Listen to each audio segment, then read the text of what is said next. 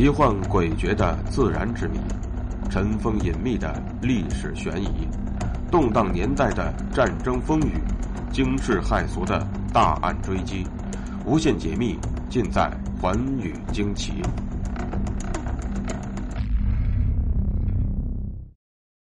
大家好，欢迎收听《寰宇惊奇》，我是东方。在中国古代呢，有一项十分特殊的发明，同时呢。也有一个词语与之相对应，那便是印信。所谓有印才有信，而且还有四平文书官平印的说法。直到现在呢，我们也一直在使用各种印章。所以呢，印章是中国古代的先民们最特殊的一项发明。既然是有印才有信，那么。任何一个阶层的官员一旦丢失他的印信，也就意味着人们对他的信任产生了危机。然而，就在清朝就曾发生了一起兵部大印被盗的案件。兵部大印的丢失意味着什么呢？这起案件的罪魁祸首又是谁呢？下面就请大家和我一起走进今天的故事。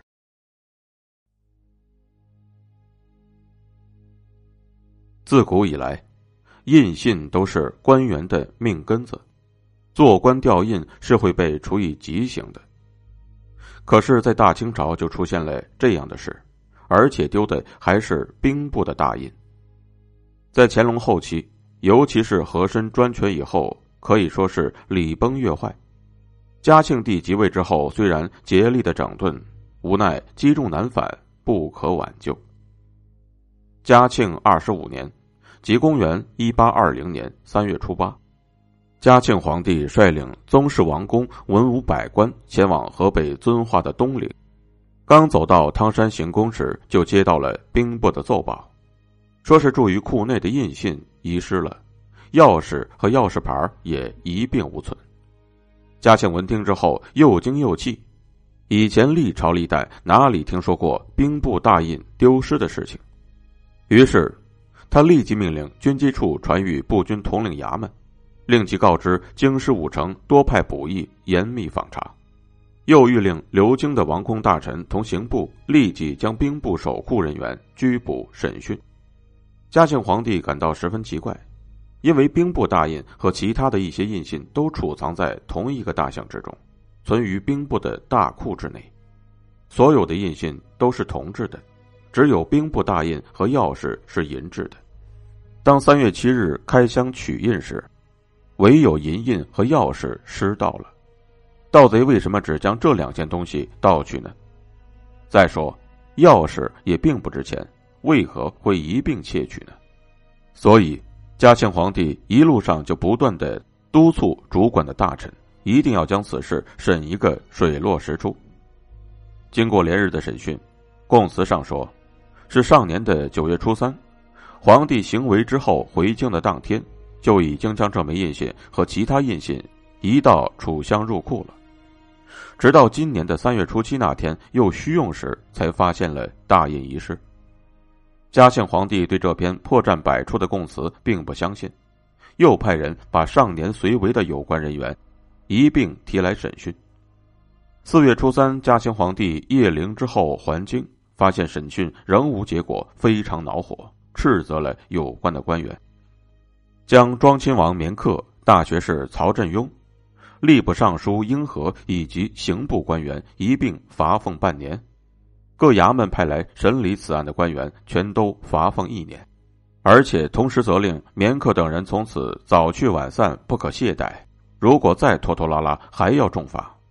绵克无奈，递折上奏，请求议处。其实他是想把这个烫手的山芋推给其他人，让自己脱身。然而嘉庆皇帝却不准，他把绵克的花翎先行裁去，让他加紧审讯，并且以五月初五为时限。如果到时再审不出来，定将他从严治罪。在如此严厉的督促之下，绵克等人日夜逼供，报干方才承认。其实去年收印的时候，并没有打开查看。恐怕是在去年行为的路上就已经遗失了。审讯结果报到嘉庆处时，嘉庆反复思忖，仍觉可疑。行印有正背印匣两份，只有正印匣有钥匙，背印匣则没有。如果行为路上大印丢失，那么钥匙和印匣必须是一同被盗。如果这样的话，去年的九月初三又是怎么交的印呢？既然交了，必定是交的备用印匣。那么，既然没有钥匙，负责收储印信的报干怎么肯接收呢？于是下令再审。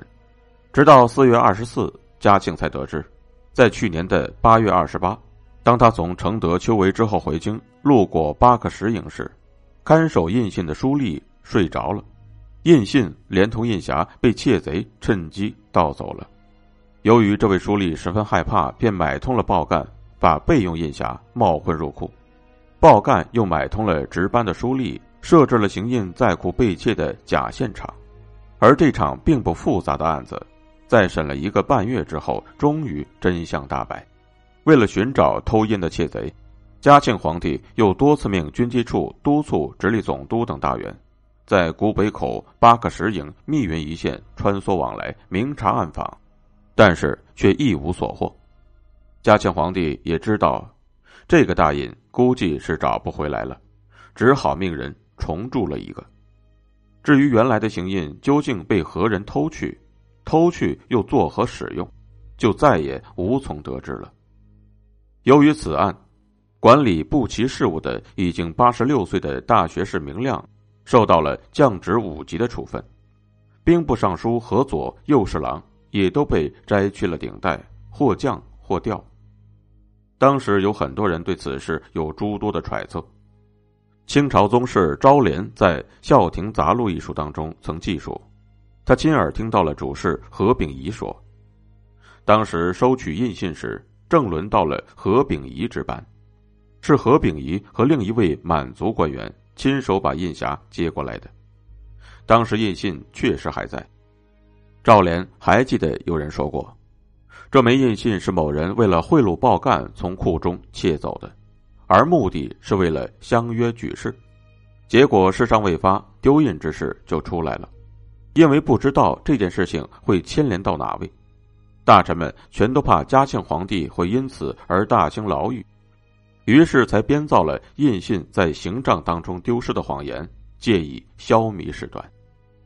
而最终嘉庆皇帝对审讯的结果是不是真的相信了，只有他自己知道。